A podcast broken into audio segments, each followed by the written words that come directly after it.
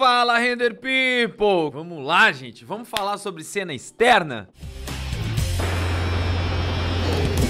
Vamos lá, esse assunto é um assunto que, que a galera já estava interessada. Para ficar bem claro, o assunto hoje é cenas externas em 3D, né, gente? É. Fazer um render realista de cena externa. Quem aqui tem dificuldade em fazer cena externa? Ou tem mais facilidade para fazer cena interna, por exemplo? Pode comentar aí que eu quero saber. Quem é que tem mais dificuldade com externas do que internas. Porque é o seguinte, gente, ó. Tem uma coisa que dá um medinho na galera é cena externa, né? Talvez nem é medo, nem é medo, mas é quase que uma fraqueza. Quase que uma kryptonita da galera que faz 3D e faz renderização. Quando eu comecei é, a fazer render de empreendimento imobiliário, eu tenho que dizer que as minhas melhores imagens eram internas. As internas eu já tinha alcançado um nível bem legal de realismo. E nas externas ainda não era aquilo tudo, tá? Tanto que eu comecei a receber feedback de, de clientes mesmo dizendo: Olha, Ander, as tuas imagens internas estão, pô, matando a pau. Tá bem legal mesmo, tá, tá cumprindo seu papel, tá animal, o folder tá ficando bonito, nosso material tá ficando lindão. Mas agora, nas externas, principalmente fachada, não tá no mesmo nível. Não é que tivesse ruim, sabe? Não é que tivesse uma coisa que tivesse tosco.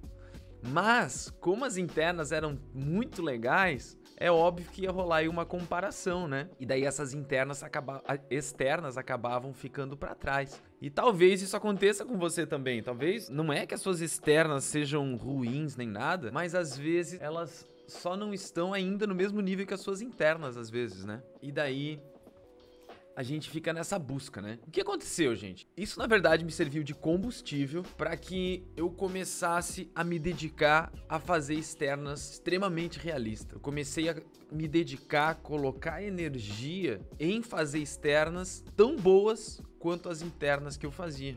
Só que isso ia exigir de mim outras qualidades, um outro olhar sobre o 3D diferente. Eu tinha que mudar minha maneira de pensar ou de olhar as referências de quando eu fazia cenas internas. Então eu fui buscando aprimorar isso, as cenas externas, até chegarem num nível de realismo onde os feedbacks mudaram os feedbacks que eu comecei a receber de clientes era o seguinte: Ander, cara, eu não troco oficina 3D por nada, porque as fachadas que vocês estão me entregando, que você está me entregando, ninguém faz igual.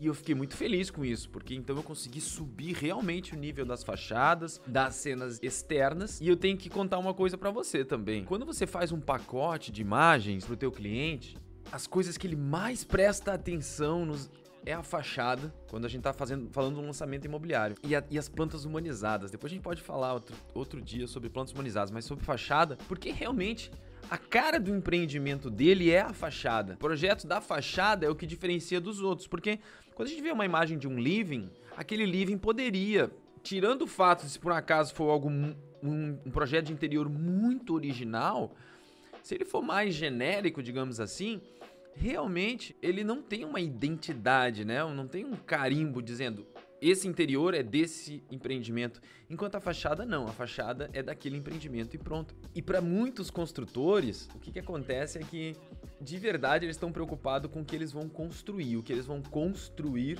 como eles são uma construtora, é as paredes, é o revestimento, é a fachada, então é o que eles vão entregar de fato, né? Os interiores muitas vezes são meramente ilustrativos, são é, sugestões que depois poderá ser feito, mas não significa necessariamente que será daquela maneira. Então por isso a fachada é tão importante, porque ela realmente precisa mostrar aquilo que vai ser entregue.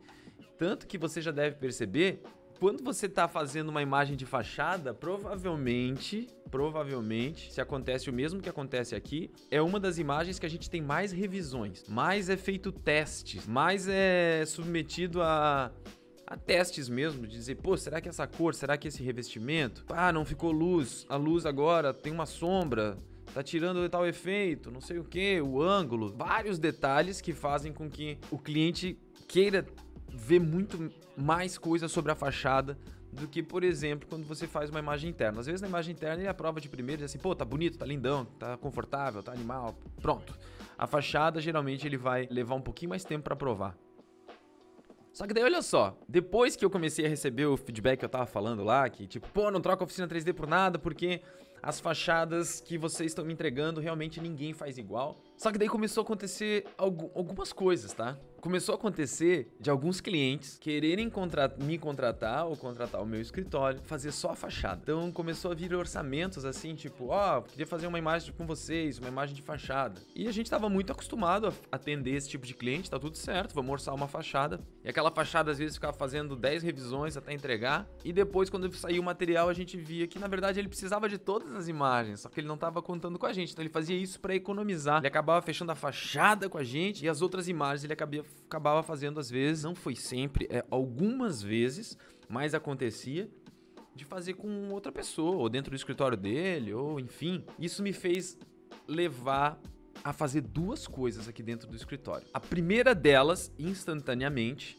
que me veio à cabeça e que eu ia me dedicar a fazer, era tornar as minhas imagens internas melhores do que o que o pessoal estava entregando por aí. Porque daí dessa maneira o cliente ia querer as minhas internas também. E dois, começar a fechar pacotes. Ou seja, hoje, aqui no escritório, a gente não vende menos do que 10 imagens para um cliente. Qualquer cliente que vem nos solicitar um orçamento e dizer, ó, oh, eu preciso de três imagens. Olha, infelizmente a gente não pode, não cabe no nosso escopo fazer três imagens, mas a gente pode fazer essas 10, a gente sugere e geralmente fecha, tá? Então a gente começou a entregar esses pacotes de imagens. E o que, que aconteceu? No item 1, que eu falei, que era duas coisas que, a gente, que eu comecei a correr atrás. A primeira era tornar as nossas imagens internas realmente um diferencial. E o trabalho de diferenciar o nosso material com as imagens internas veio realmente dar um outro olhar sobre as cenas 3D, porque eu acredito que esse seja realmente o diferencial de um estúdio para o outro, de um artista para o outro. Eu acredito que as imagens internas e externas, elas precisam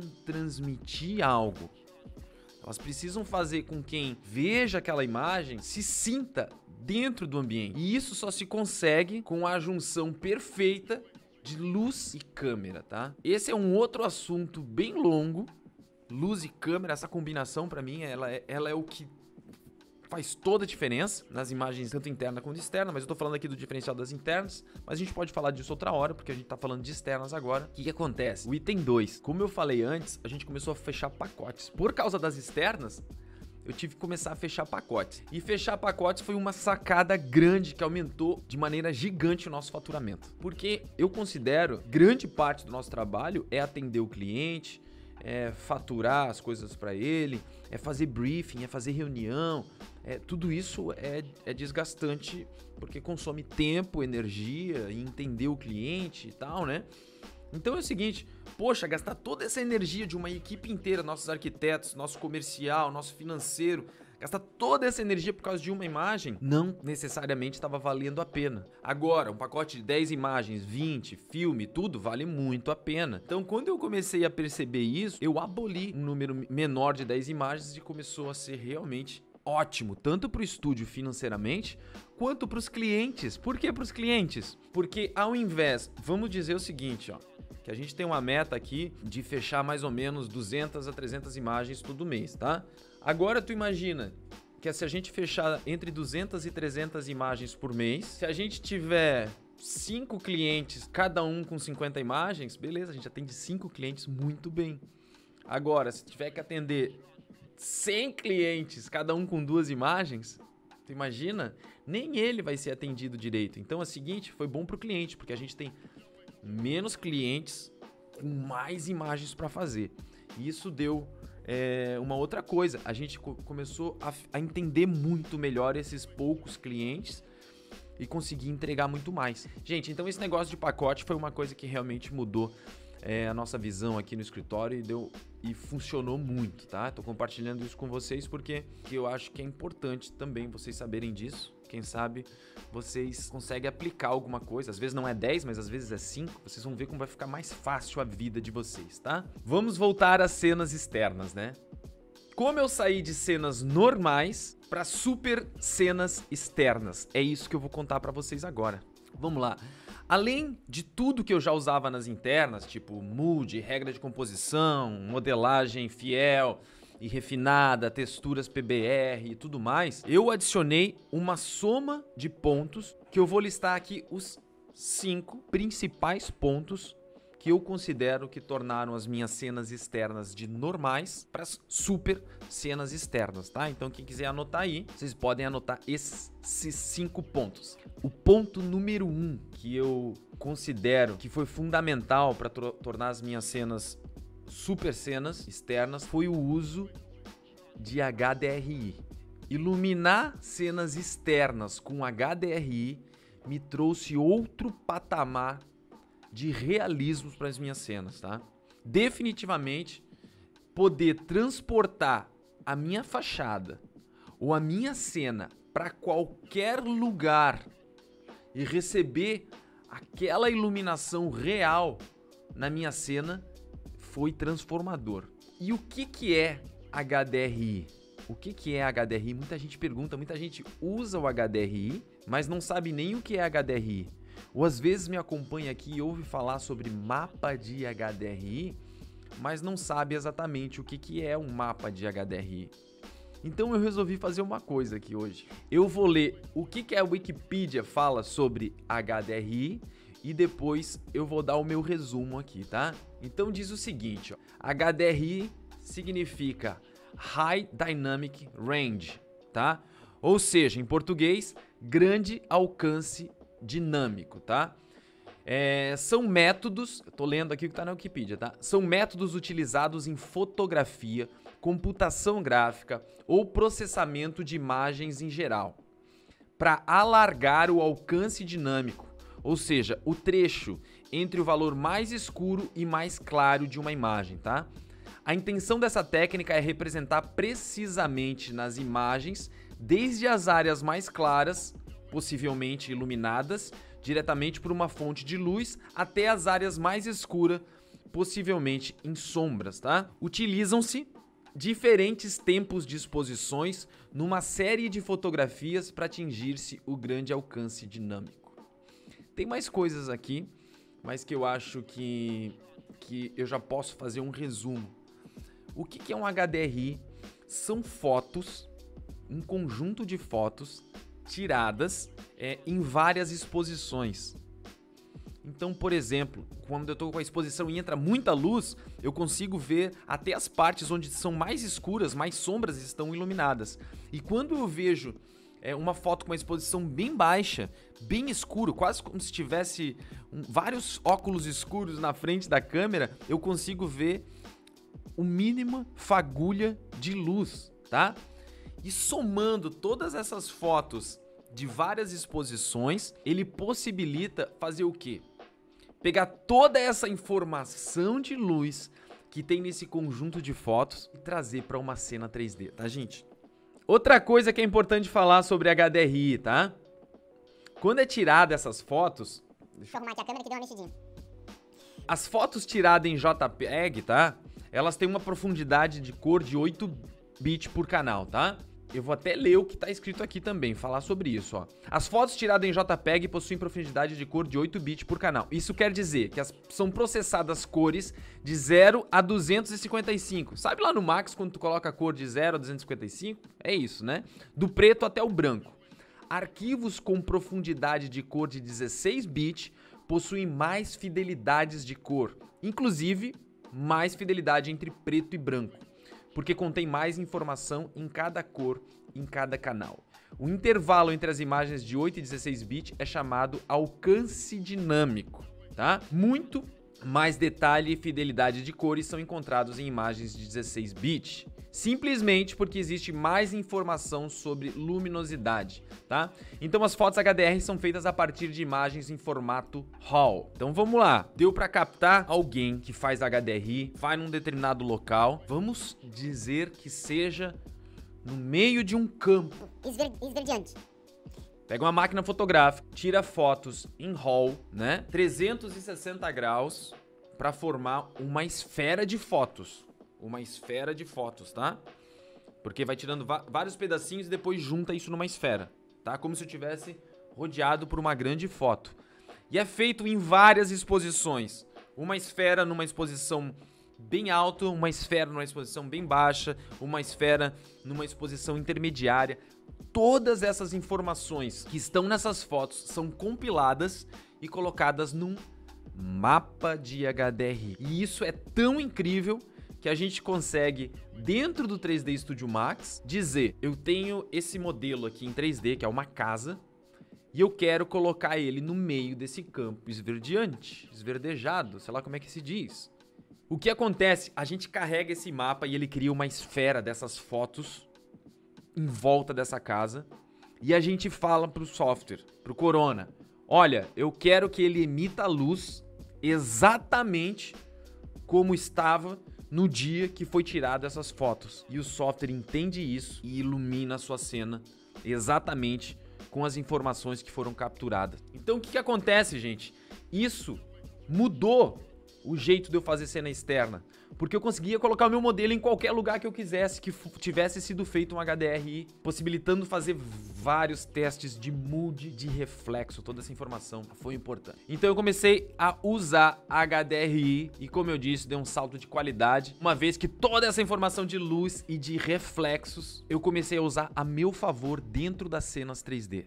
Vamos lá, esse foi só o ponto 1 um dos 5 que eu vou falar aqui que mudaram as minhas cenas para super cenas externas. Ponto 2. Observar pontos específicos da foto de referência que eu tinha. Enquanto na cena externa, quando a gente pega uma referência, a gente tem que observar muito e tá muito preocupado, na verdade, com a intensidade e relação entre luz natural e luz artificial na cena externa ou na referência de uma cena externa, o foco é outro. Ele tá em como a luz se comporta quando bate diretamente num objeto. Isso é uma das coisas que a gente tem que se preocupar quando está fazendo uma cena externa. Quão estourado fica? Que cor que fica? Outro ponto que a gente tem que observar na referência. Como que a sombra se comporta? Quão escura ela é? Que cor é essa sombra? Ela é azulada? Ela é mais magenta? Que cor é essa sombra? Como é que é a borda dessa sombra? É uma sombra dura, né? Ou é uma sombra difusa? Ou é intermediária? Outra coisa importante que a gente está muito acostumado a ver é o verde, árvores. A gente conhece muito bem a cor das árvores. Então, uma grande dica que eu posso dar, que tem que se observar na referência e aplicar dentro do 3D é como é que é a cor das árvores na referência, tá? Porque isso geralmente é o que entrega o 3D. A cor da vegetação. Você precisa simular exatamente a cor da vegetação da referência. Se é mais amarelado, se é mais azulada, que cor que é, tá? Ou seja, luz, sombra e cor. Uma vez que essa tríade, vamos chamar assim, tá alinhada, o seu render externo se tornará realista somando, obviamente, tudo aquilo que a gente já aprendeu sobre 3D e tal, né? Sobre render realista. O ponto número 3, gente, caos. Enquanto nas cenas internas, praticamente tudo da cena precisa ser limpinho e novinho, tipo, porque são coisas feitas, tipo, móveis, revestimento, decoração, parede, forro, é tudo limpinho, tudo bonitinho, organizado. Nas cenas externas, quase tudo é meio sujo, né? Por que, gente, que é tudo meio sujo? Porque chove lá fora, porque tem poeira. A gente pisa lá fora. O carro passa na poça de lama e joga sujeira. Então, enquanto dentro tudo é muito limpinho, lá fora tudo é meio sujo. Então é o seguinte, caos é importante, tá? Já que fica ao ar livre. Então, tirando o prédio, que vamos dizer que ele seria novinho em folha porque tá sendo entregue, as ruas, parques, poças, árvores, grama, barro, pedra, galho, folha, essa sujeira ou o caos dessas itens que eu falei é o que fazem a cena ficar mais real, tá? Então, o caos, lembrando, caos controlado. Não vai me fazer uma cena pós-apocalíptica, que isso não é comercial, isso não vende. Então existe caos, porém controlado, porque a imagem tem que continuar sendo comercial para vender, tá? Mas é isso. O caos é fundamental para cenas externas muito mais que nas internas. Ponto número 4: atmosfera adicionar atmosfera, ou seja, um layer. É, atmosfera, o que eu estou dizendo aqui, é um layer de densidade no ar que mostre que existe profundidade na nossa cena. Não profundidade de foco aqui, tá? Eu estou falando de profundidade mesmo dessa atmosfera, dessa camada esbranquiçada que existe, que é poluição, que é fog, que é névoa, que é poeira, tá? Ou como você quiser chamar. Porque mesmo num dia de sol, sempre vai haver um pouco de umidade no ar que cria essa camada. Quanto mais longe um objeto na externa, mais densa ou mais coberto por essa camada de atmosfera que eu tô chamando aqui, é, ela vai estar, tá, tá? E isso nos renderings externos fazem toda a diferença. Se você pegar uma foto de uma paisagem, você vai ver morros verdes. Quando eles vão ficando longe, o morro vai ficando até azul. O primeiro morro cheio de árvore, ele tá verdinho. O segundo tá menos verde e vai ficando azulado. Quando tu vê um morro bem longe, ele tá completamente azulado, porque existe essa camada, tá? E isso dá para fazer tudo com volumetrics, né? Dá para usar. A gente tem um, um material que a gente adiciona no render que ele justamente faz isso. Várias cenas minhas muda da água pro vinho. Ligar e desligar essa, esse volumetric, né? Essa, essa atmosfera. Não dá para acreditar o quanto um render era fake e com aquilo fica real. De novo, cuida com isso também para não parecer uma cidade do fim do mundo, assim, onde não tem mais fim de tanta névoa que tem, tá? E o ponto 5 que é o último ponto. Geralmente as pessoas não fazem e às vezes nem é por Talvez por não saber que tem que fazer, talvez por preguiça, ou talvez porque não tem tempo para fazer, mas é extremamente fundamental que se faça. E é qual o quinto ponto, gente? Colocar a cena dentro da cena. Sabe o que significa colocar a cena dentro da cena? Geralmente, quando a gente vê uma cena externa que não é real, é porque simplesmente foi colocado na cena 3D aquilo que a câmera vê. Acontece que o entorno ele é fundamental para que o render fique real. É preciso que a gente ter, ter sombra vindo de trás da câmera, reflexos de objetos é, vindos de trás da câmera. Quanto mais entorno você tiver, mais seu render vai ficar real. Mesmo que o entorno não seja um que esteja na frente da câmera, tá? A pior coisa é ver um render de fachada onde parece que ela foi colocada, por exemplo, no meio do deserto. Porque tem a fachada e tem duas palmeiras ali e mais nada, tá? Porque a luz que bate nela é tão forte, porque não tem nenhum bloqueio ou rebatimento do entorno, que causa essa impressão imediata de fake, tá? Então é muito importante você saber pelo menos os objetos imediatos. Por exemplo, você vai fazer uma casa, beleza, daí tem a calçada, beleza, daí tem a rua, beleza, daí tem a outra calçada do outro lado da rua, beleza, e ali tá a sua câmera, Coloca uma árvore aqui do lado da câmera, onde teria um canteiro nessa, nessa, nessa calçada, que vai projetar sombra nesse seu asfalto em primeiro plano. Coloque um, um objeto, uma outra casa aqui atrás, porque vai fazer um reflexo na casa da frente.